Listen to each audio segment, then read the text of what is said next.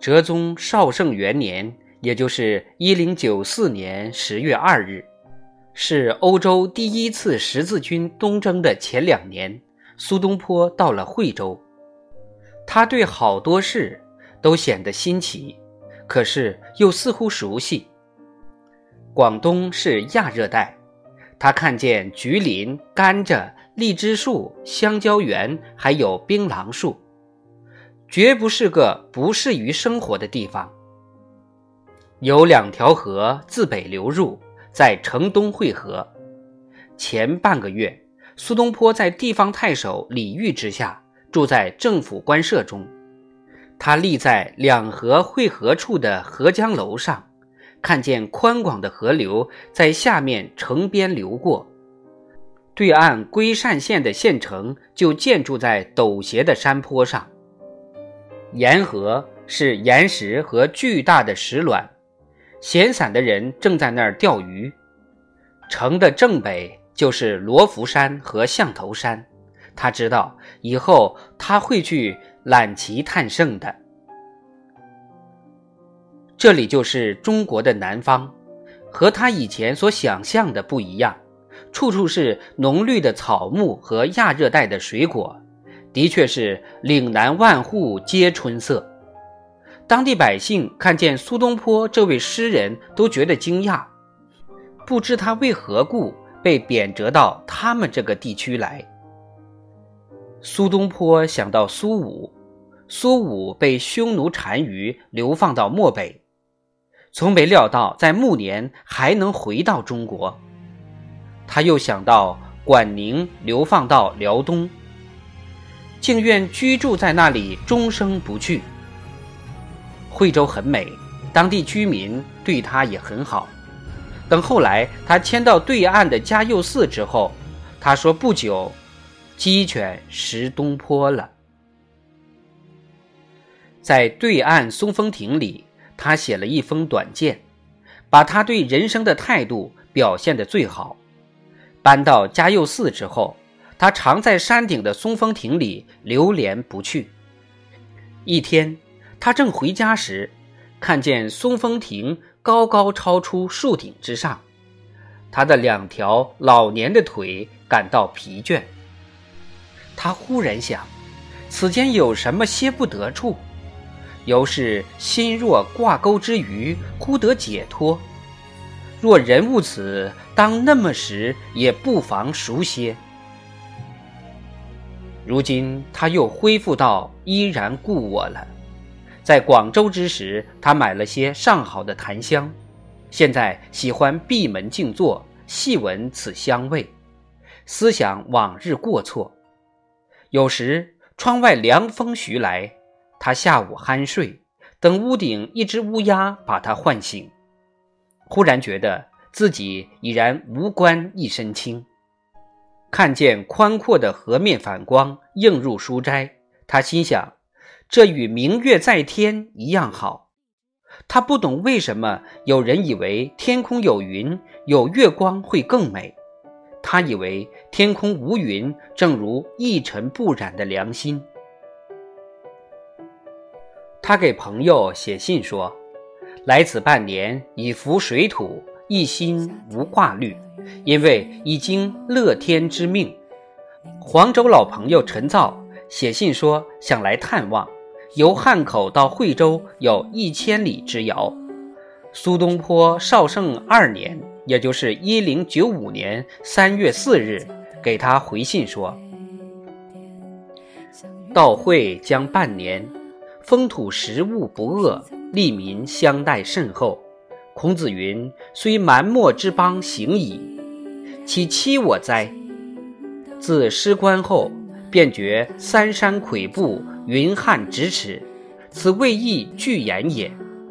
所以云云者，欲既长安心居家，易清出入，老烈不烦过虑，亦莫遣人来，彼此虚然如己。莫作儿女态也。长子迈作吏，颇有富风；二子作诗，骚书盛，咄咄皆有跨造之性。想寄长独此，彭府绝岛也。今日游白水佛髻山，山上布水悬三十仞，雷轰电闪未一名状，大略如项羽破章邯时也。自山中归，得来书，灯下才达，信笔而书，只尽乃已。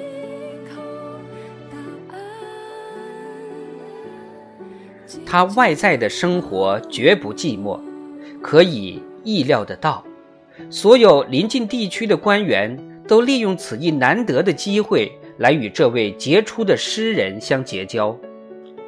惠州东西北三面，既有武帝太守，不断给他送酒食物。惠州太守詹范和博罗县令林变变成了他最亲密的朋友。其他至交如杭州僧人参了。常州的钱世雄不断派人带礼品、药物、书信来探望。苏州有一个姓卓的佛教徒，步行七百里，替太湖地区苏家与那里的朋友来送信。苏东坡在宜兴的两个儿子，老不曾听到父亲的消息，十分焦虑。姓卓的听到，他说：“这个容易。”惠州也不是上天，是不是？若是走着去，总可以找得到。姓卓的便步行出发，走上这条漫长的道路，横越大庾岭，走得满脸紫糖色，两脚后剪皮。他走到了。用这种方法，苏东坡不断与家庭保持联络。道教奇人吴复古和他同住数月，随后两年在苏东坡和子由官职所在的高安时常往返。另一个苏东坡的同乡道士陆维忠不辞两千里之遥，特意来看他。苏东坡发现了一种极不寻常的酒——桂酒。他说：“桂酒不啻是仙露。”他给陆维忠写信，开玩笑说。桂酒一端，即足以抵他迢迢千里跋涉之劳，而陆维忠果然来了。每过几天，太守詹范就派他的厨子带着菜到苏东坡家来。过几天，苏东坡就邀朋友到城西湖边喝几杯。那片湖位于山路，旁边有一个大佛塔，两个庙。有时他去钓鱼，一直坐在岸边一块巨大的卵石上。一天，他钓到一条大鳗鱼，带着鳗鱼和酒到太守家去，在那里吃饭。苏东坡常去游白水山，有时他带着一个儿子，有时和本地太守或新来到城中的朋友一起。他给弟弟子由的信，其中有几封。读之可喜，在一封信里，他谈到他临时发明的烤羊脊。惠州市井寥落，然游日杀一羊，不敢与逝者争。买食主徒者，买其脊骨耳，骨间亦有微肉，煮熟热，露出，自酒中，点薄盐至微焦食之，终日绝涕。得诸两于恳请之间，亦甚喜之。如食蟹螯，率数日则一食，甚觉有补。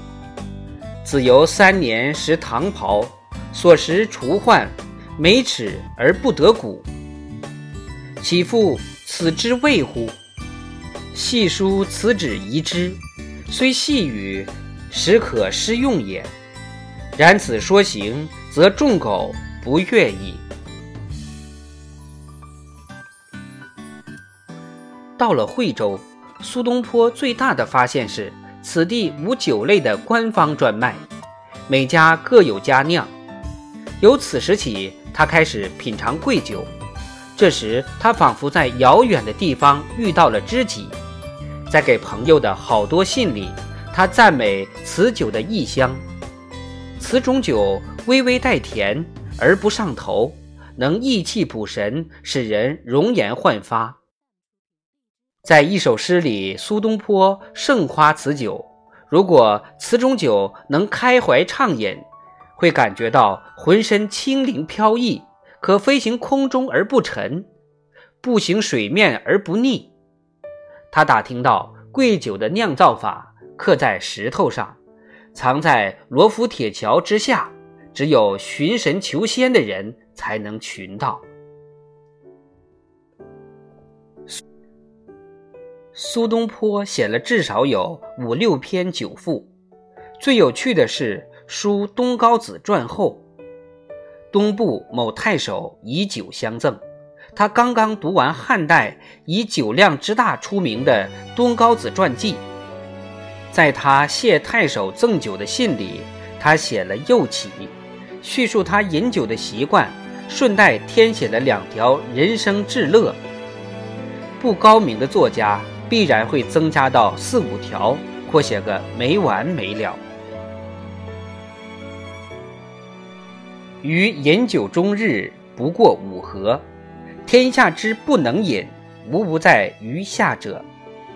然喜人饮酒，见客举杯许饮，则于胸中为之浩浩焉，落落焉，酣适之味，乃过于客。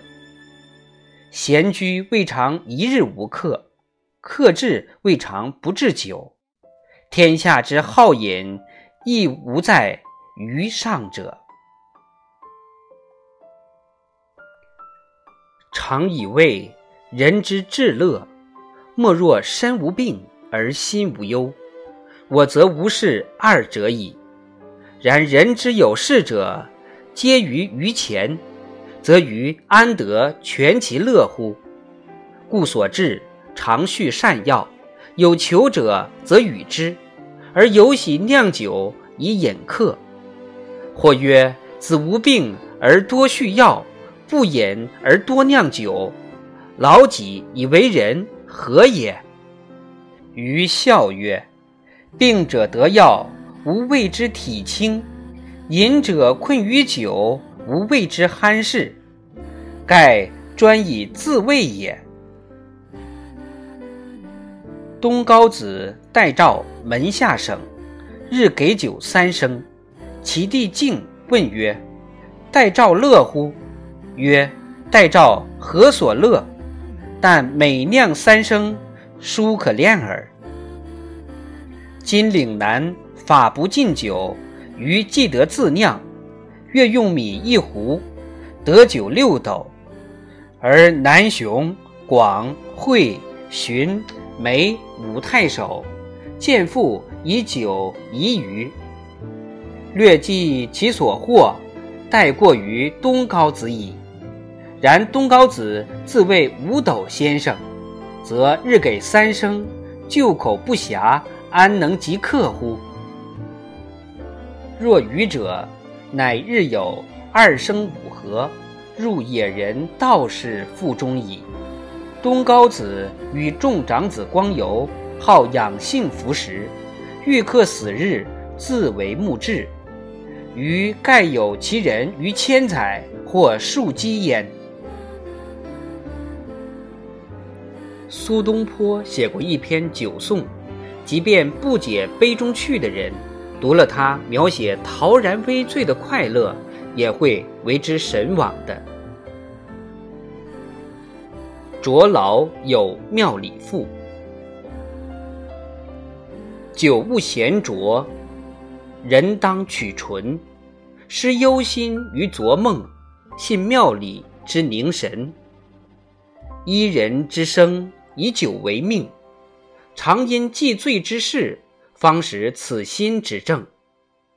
稻米无知，其解穷理；曲念有毒，安能发性？乃知神物之自然，盖与天公而相并。得时行道，我则失其相之隐纯；远害全身，我则学徐公之忠胜。湛若秋露，暮如春风。以素云之解帛，露朝云之吞红。出体素之失去，悬眼花之扫空。物而作望，浩然天纵，如如不动，而体无碍；了了常之，而心不用。座中客满，唯有百科之空。身后明清，但觉一杯之重。今夫明月之珠，不可以如；夜光之璧，不可以布。除患保我，而我不觉；不眠欲我，而我不愚。唯此君独有万物之表，盖天下不可一日而无。在最常醒，孰是狂人之要？得意忘位，使之至道之余。苏东坡不但是酒的鉴赏家和试验者，他还自己造酒喝。他在定州短短一段时期，曾试作橘子酒和松酒，甜而微苦。在他写的《中山松醪赋》里，他曾提到松枝的蒸馏法，但是如何制酒却未明言。在惠州，他造了桂酒。而且生平第一次品尝中国南方的特产酒籽。酒籽是在米酒还未曾充分发酵时取出来的，所以其中酒精成分甚少，实际上有些像稍带酸味的啤酒。有一次，在一首诗前的小序中，他说到：“一面绿酒，一面喝个不停，直到醉得不省人事。”在给朋友的一封信里，他说了真一酒的做法。这种酒是白面粉、糯米、清冽的泉水，这神圣的三一体之精华做成之后，酒色如玉。上等面粉掺发酵粉，揉成面曲饼，挂起来干两个月，然后煮上一斗米，再取出之后用水冲净晾干。再拿三两曲饼压成细粉，与米和均，放入瓮中，压挤极紧，中间留一圆锥形小坑，在中间低处流出酒液时，把刚才留下的一部分曲粉撒在中间低处，等酒液已经够多，把压紧的米切开，放入新煮好的米，其比例为。一斗旧米加入三升新米，再加进两碗开水，过了大约三天到五天，便酿成了六升的好酒。但是时间的长短要看天气如何而定，在热天酵母要减少半两。说公道话，苏东坡在做酒方面只是个外行中的内行。而不是个真正内行，做酒只是他的业余嗜好而已。在他去世之后，过和麦两个儿子常被人问到他父亲做各种酒的方法，尤其是在苏东坡诗和书信中常提到的贵酒。两个儿子都大笑。苏过说：“先父只是喜欢试验罢了，他只试过一两次。”贵酒常来，犹如屠苏酒。苏东坡大概是太性急，不能锲而不舍研究个透彻。据说尝过他在黄州做的蜜酒的人，都有几次腹泻。